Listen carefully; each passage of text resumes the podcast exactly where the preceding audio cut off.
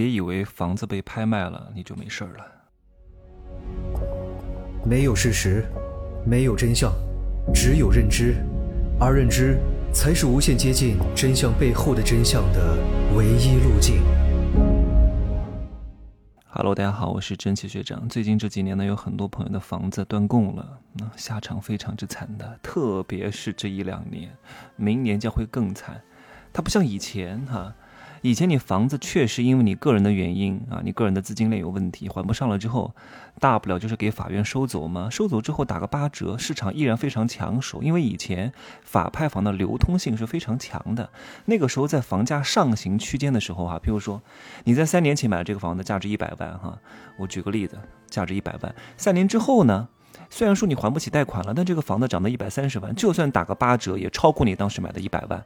所以被拍掉了之后呢，你是有这个钱还上你所欠的这些贷款的，顶多就是。有一个违约记录而已，但现在不行了呀，房价下行啊，经济也不是特别特别的好，调控也变严，然后呢，法拍房的数量就越来越多，接盘的人变少了。关键是明年一月一号开始，没几天了呀，二二年法拍房会全面进入限购阶段。你要拍法拍房可以啊，比如说你要拍成都的法拍房，你必须要具备成都当地的购房资格，没有资格是不能拍的呀，乱拍的还要赔钱的呀，这会让法拍房的流动性进一步降低的，各位。来，再次跟我回顾一下资产的三要性，各位一定要考虑。我们有时候呀，你买的任何东西，你都不能把它当做一个普通的商品来看。如果你只是买它的功能属性的话，我觉得够用就行了。但是有些资产它是杠杆啊。来，资产的三要性是什么？我以前讲过哈，流动性、安全性和收益性。可是现在很多地方的房产只剩下安全性了，安全性也就是功能属性，居住而已。收益性几乎没有了，可能还赔钱啊！那个流动性进一步降低，就会导致接盘的人变少了。各位，经济学当中的规律是什么？你这个东西它本身的价格的高与低和供求关系成正比例关系。所以以后不是谁的房子都能拍掉的，这意味着什么？意味着以后以资抵债这条路都行不通了。以前还是可以的啊，以前你先买着再说啊，大不了还不上房贷把它卖掉啊，法拍房拍个七八折，至少能持平，还能少赚一点。现在不行了，首先法拍就意味着什么？实质性违约，以后你的征信是有污点的，没办法坐高铁飞机的，没办法住五星级酒店的，最后还倒欠银行几百万，家庭矛盾一大堆。而且你会严重影响到你自己对这个投资市场的信心，你会自我怀疑，全家人都不信你了，所以钱真的不要乱投哈。哎呀，这怪的是什么？就是我上节课讲的这种。这种这种固有观念的惯性一直在延续，深入人心。买房的安全垫，各位一定要记住啊！时机、产品和价格，只要买得早啊，在大城市买的核心区的房子，价格也比较便宜，肯定是不会有这样的烦恼的。怕就怕什么？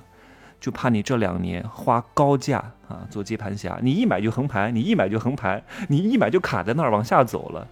买一些什么环京、惠州或者是三四线城市，产品也不行，杠杆还特别高。什么叫杠杆？杠杆就是你原本去买一样东西，但是你本身的价值是跟它不匹配的，你本身是配不上它的，你不可以用自己的力量去搞定它，你需要借助外力啊。譬如说你去买房，你买一个三百万的房子，但这个时候你只有一百万啊，怎么办？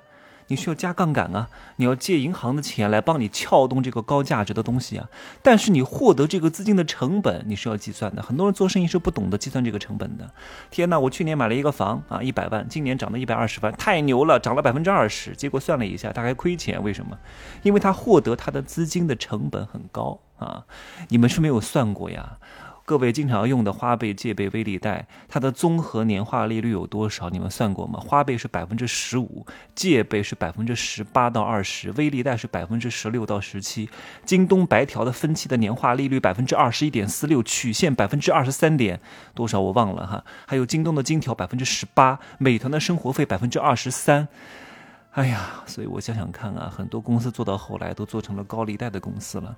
你这个资金获取的成本非常高，你你的涨幅一定要大过这个。可是现在很难了，很多人做生意要懂得算这一点，并不是说你买过来了涨了啊，挣到钱了你就真的是挣钱了。你要算你的成本减去之后的净利润哈，毛利润要算，净利润也得要算啊。你看，同样做生意，同样的两家店卖同样的东西，一样的招牌，一样的营销策略，一样的营业额，但为什么有一家挣钱有？回家亏钱了呢，就是因为杠杆不同，就是因为成本不同。各位买房、做生意，包括和人交往，都要考虑这个东西的。不仅是投资国内房地产市场的朋友遇到这种断供的状况，至少还可以通过法拍来解决部分的问题。但是我有很多朋友啊，他是投的国际市场，特别是国际市场里面的东南亚市场里面的柬埔寨，柬埔寨金边的那个西港项目，在前几年非常火的，因为。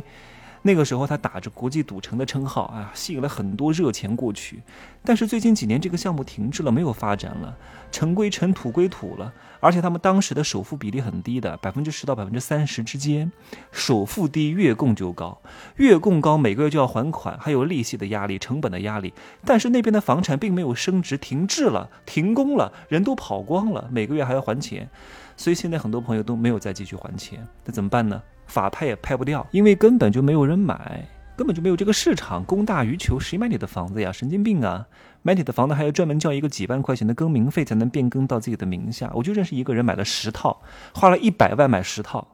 不要觉得不可思议哈，确实很便宜哈，每一套的首付就是百分之十而已，然后呢每个月还月供，现在他也不还了，还了两三年的月供，觉得太不划算了，因为没有升值啊，卖也卖不掉，首付也拿不回来，租都没人租，因为房子还没盖好，就算有的盖好了，配套设施也没起来，根本就没有入住率的，钱就打水漂了。所以各位一定要捂紧你的钱袋子，提高认知，不然的话，钱会通过各种各样的方式。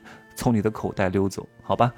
今儿呢就说这么多啊，可以加我的微信，真奇学长的拼手字母加一二三零，备注喜马拉雅，拜拜。